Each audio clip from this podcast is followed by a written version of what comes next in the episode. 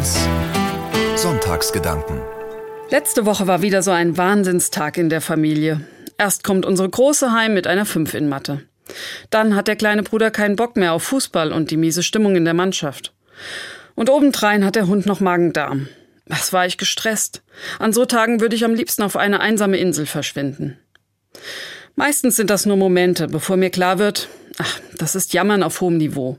Eigentlich geht's mir gut. Ich bin ganz schön privilegiert, auch wenn nicht immer alles rund läuft. Ich hatte bisher wirklich viel Glück im Leben. Ich habe eine Familie, einen Beruf, ein Dach über dem Kopf. Die Sorgen, die ich mir oft mache und die mich so stressen, sind klein im Vergleich zu dem, was andere Menschen auf dieser Welt aushalten und ertragen müssen.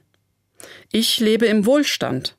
Es gibt genug zu essen und zu trinken, manchmal mehr, als ich überhaupt verzehren kann. Ich habe freien Zugang zu Bildung und zu Informationen aller Art. Ich darf verreisen, wohin ich will. Ich darf offen meine Meinung sagen, sogar dann, wenn ich gegen die da oben bin. Ich muss nicht um mein Leben fürchten, weil ich anders, krank oder alt bin. Und ich muss auch nicht aus meinem Land fliehen vor Krieg oder brutalen menschenunwürdigen Lebensbedingungen. Und außerdem, ich darf mitbestimmen und, wenn ich will, sogar mitregieren. Als Frau. Das war vor ein paar Jahrzehnten noch undenkbar. Auch wenn es nicht immer sorgenfrei verläuft. Ich führe ein freies und glückliches Leben. Vor allem auch deshalb, weil ich in einem freien, demokratischen und wohlhabenden Land lebe.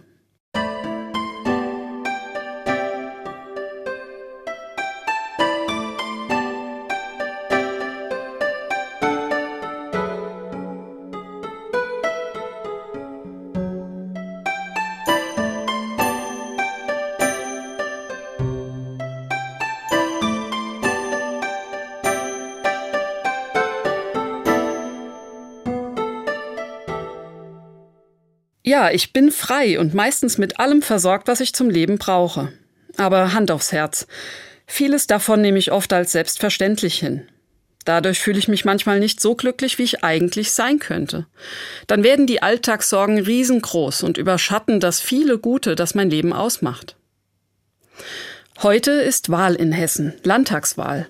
Ich habe mir gedacht, ich nehme diese Wahl zum Anlass, mir klarzumachen, nichts ist selbstverständlich. Ich bin privilegiert, und zwar nicht, weil ich mir das verdient hätte.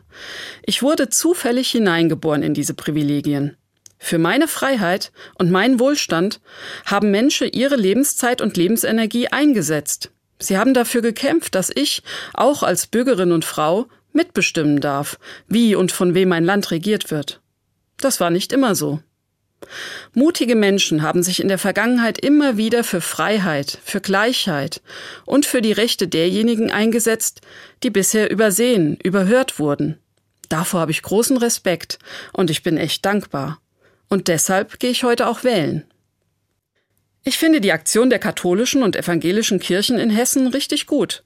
Sie haben einen gemeinsamen Aufruf zur Landtagswahl formuliert, in dem es heißt, die Möglichkeit, frei zu wählen, ist ein kostbares demokratisches Gut. Wer wählen geht, übernimmt Verantwortung für die Gesellschaft und die Zukunft des Landes. In dem Aufruf geht es aber nicht nur darum, dass ich wähle. Es geht auch darum, was ich wähle. Die Kirchen bitten nämlich, Zitat, alle Christinnen und Christen herzlich darum, die Äußerungen am christlichen Menschenbild zu prüfen. Das ist mal eine Aussage, finde ich.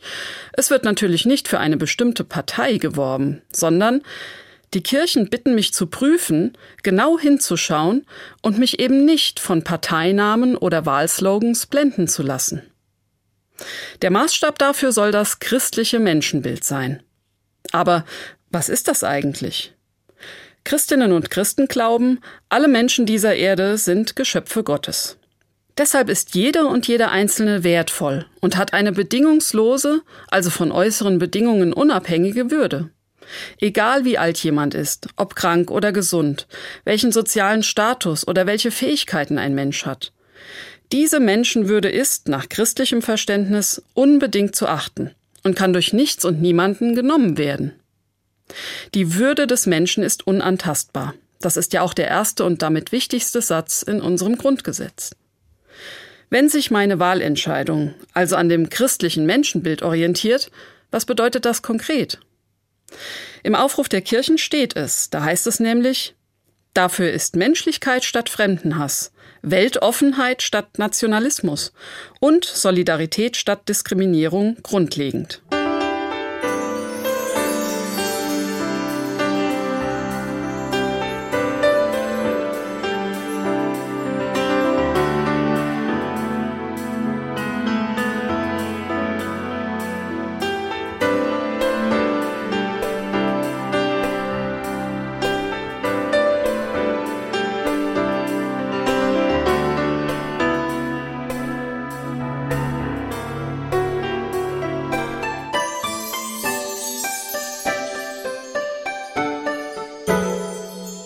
Menschlichkeit, Weltoffenheit und Solidarität. Das sind die Werte, die ich leben möchte. Denn ich glaube, das waren auch die Werte, für die Jesus gelebt hat. Aus seiner tiefen Verbindung mit Gott heraus gab es für ihn nichts Wichtigeres, als sich auf seine Mitmenschen einzulassen. Sogar und vor allem auf die, mit denen kein anderer zu tun haben wollte. Jesus hat immer Partei ergriffen für die Armen, Schwachen, für diejenigen, die an den Rand der Gesellschaft gedrängt und ausgegrenzt worden sind, weil auch sie eine unbedingte von Gott geschenkte Würde haben. Etliche Geschichten in der Bibel handeln davon.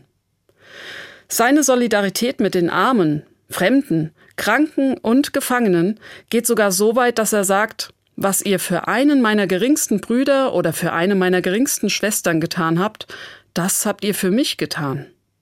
Das ist schon krass. Wenn ich mich wirklich als Nachfolgerin Jesu verstehe, als Christin, dann bedeutet das, ich muss mich für fremde, diskriminierte und ausgegrenzte Menschen einsetzen. Das klingt ganz schön radikal, aber ich finde, ich kann mich auch im Kleinen ganz konkret für die stark machen, die auf irgendeine Weise schwach sind. Zum Beispiel, ich verschenke Dinge, die ich nicht mehr brauche, an andere.